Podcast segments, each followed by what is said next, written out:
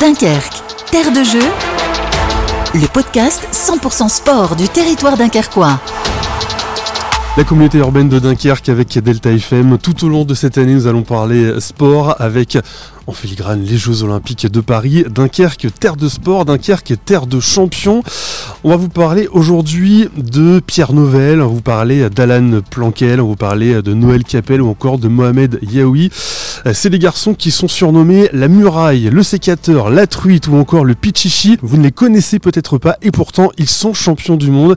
Ils font partie du club de l'OGS, le club de Grande-Sainte foot adapté et ils ont été champions du monde cet été. Pour nous en parler. Nous sommes avec Olivier Versailles, vice-président de l'OGS. Merci Olivier euh, d'être avec nous. et nous sommes avec Pierre Lozano qui est euh, tout simplement l'entraîneur. Donc nous sommes avec un, champion du monde. Interview. On va longuement parler, évidemment, présenter euh, l'OGS section adaptée. D'abord, parlez-nous de ce championnat du, monde. Ça s'est passé au mois de juillet à Göteborg en Suède et c'était pas vraiment prévu. Oui, c'est une surprise parce que, en fait, pour pouvoir partir à cette compétition-là, qui est la coupe, du Monde de la jeunesse, c'est qu'il fallait déjà avoir euh, travaillé avec Special Olympics France sur d'autres événements, puisqu'on a été choisi, on va dire, sur dossier par rapport au, travail, à l'état d'esprit que, que l'on met avec, avec ce public-là. Et on a été appelé euh, en début d'année pour dire que c'est nous qui avons été sélectionnés et financés par l'entreprise SKF, qui est l'organisateur complet euh, leader mondial du, roulement, qui nous a invités par rapport à, notre travail, qui fait qu'aujourd'hui on a pu aller à Göteborg. Et comment ça s'est passé alors là-bas? C'est un, un championnat du monde avec quoi du coup? Vous étiez euh, dans un hôtel? C'était fin, c'est comme une Coupe du Monde? C'est comme une Coupe du Monde. C'est une Coupe du Monde. Il y avait 35 000 joueurs de 10 à 19 ans. Il y ah avait plus de 4900 matchs à jouer. Et dans notre catégorie, il y avait une vingtaine d'équipes pour 19 pays à peu près.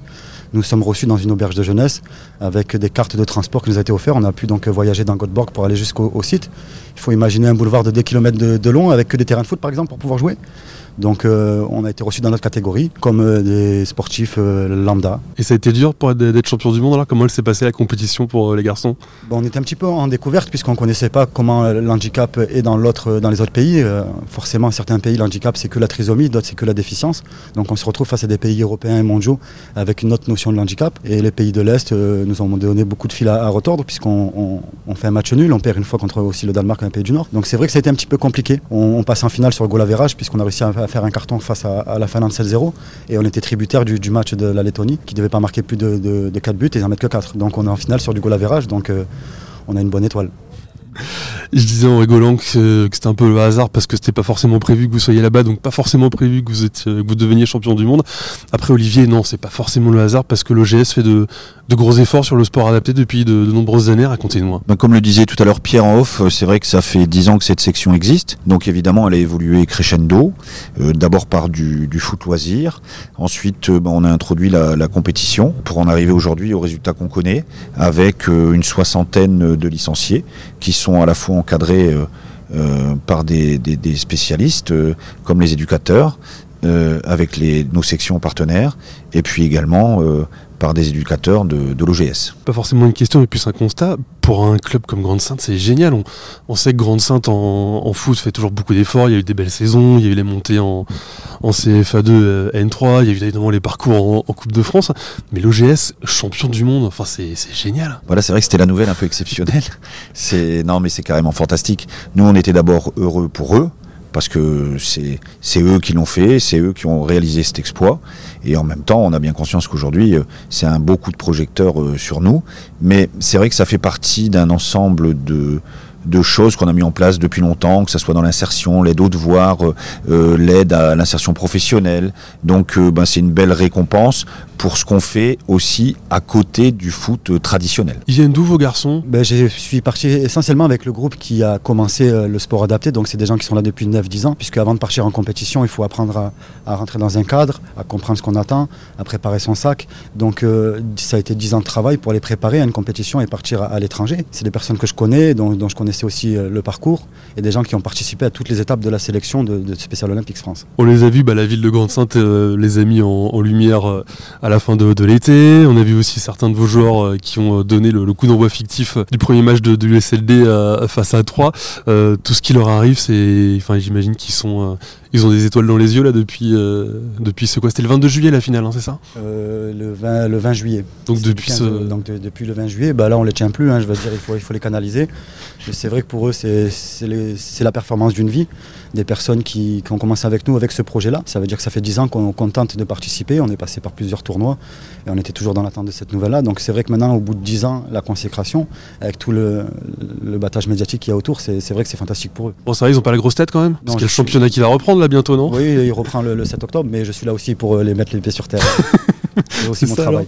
Vous allez les faire travailler euh, dans la boue, sous la pluie, euh, pour qu'ils se rappellent qu'il y a le championnat. C'est ça, c'est ça. Ben, c'est surtout que ben, on est des sportifs et qu'une fois qu'on a touché quelque chose, c'est pas la consécration, c'est juste une étape pour continuer sur autre chose, revenir au travail, à la compétition, qui est l'une des plus élevées du, pays dans notre catégorie. Donc, on peut pas se permettre de, vivre dans les étoiles encore pendant six mois. Nous sommes toujours avec Olivier Versailles et Pierre Lozano de, de l'OGS pour revenir donc encore une fois sur euh, sur l'histoire de, votre de votre équipe, ce qui est vraiment sympa, c'est que c'est pas une équipe à part, c'est vraiment vous faites partie de, l'OGS. Alors ça fait un peu cliché quand on dit ça, mais voilà, forcément ils sont un petit peu différents. J'espère qu'ils vont pas le prendre mal comme je dis ça, mais ils font partie intégrante de l'OGS, c'est-à-dire que vous travaillez avec Malik Belarej, qui est donc euh, l'entraîneur de, la N3. Enfin, c'est un vrai ensemble. C'était le, le projet dès le début. Euh, mettre des personnes en situation de handicap, présenter un handicap dans un club et qui pratiquent entre eux, tout le monde peut le faire. Donc à la création, quand Olivier Wilmo à l'époque arrive, c'était la demande de pouvoir être en contact avec les autres publics et qu'on puisse euh, un petit peu commencer à l'intégration.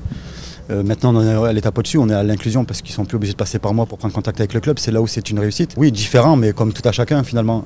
Et ils pratiquent tous une même, euh, une même passion qui est le football. Et donc sur le terrain, on, est plus différents, on est tous pareils. Comment ça se passe du coup Là, vous avez eu. Il y a du monde qui a tapé à la porte pour la, la préparation de la saison. Vous sentez que qu'il y a des gens bah, voilà, qui se sont intéressés à vous. Le titre de champion, ça a fait parler. Du coup, maintenant, euh, il y a forcément plus de joueurs qui ont envie de, venir à Grande-Sainte. Ça n'a pas forcément stimulé les demandes. Ça a peut-être ravivé des passions pour l'ancien public qui avait un petit peu euh, baissé les bras parce que le niveau était élevé. Donc, du coup, ça fait revenir des, anciennes personnes. Après, oui, ça a mis une vraie, une vraie mise en lumière pour, euh, sur la pratique, sur le club et sur, sur le public. Et on va continuer le travail. Du coup, j'imagine, Olivier continue à développer un titre de champion de France. Hein, c'est quoi les, perspectives hein bah Là, déjà, on a pris 2-3 millions sur les transferts, hein, donc euh, c'est pas mal. Ouais, c'est pas mal.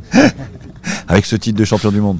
Et tous les clubs nous veulent, nos joueurs. Ça. Non, mais plus sérieusement, euh, ouais, c'est l'objectif. Euh, comme l'a rappelé Pierre, on, a déjà bien avancé depuis toutes ces années. Ce qu'il faut, c'est continuer à structurer. il faut continuer à les accompagner le mieux possible.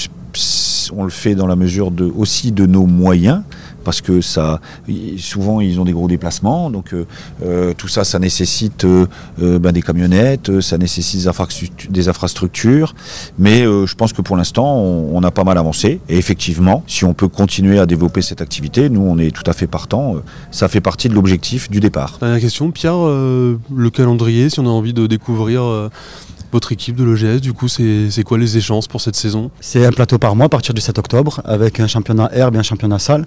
Le plus simple, c'est de venir sur la page euh, Facebook du club et suivre euh, les résultats, puisqu'on on fait tous partie du même club, donc nos résultats sont sur la page du club. Merci beaucoup d'avoir été avec nous, c'était un plaisir, et puis encore bravo. Dunkerque, terre de jeu, une création Delta FM en partenariat avec la communauté urbaine de Dunkerque. Retrouvez chaque semaine un nouvel épisode sur deltafm.fr et les plateformes de podcast.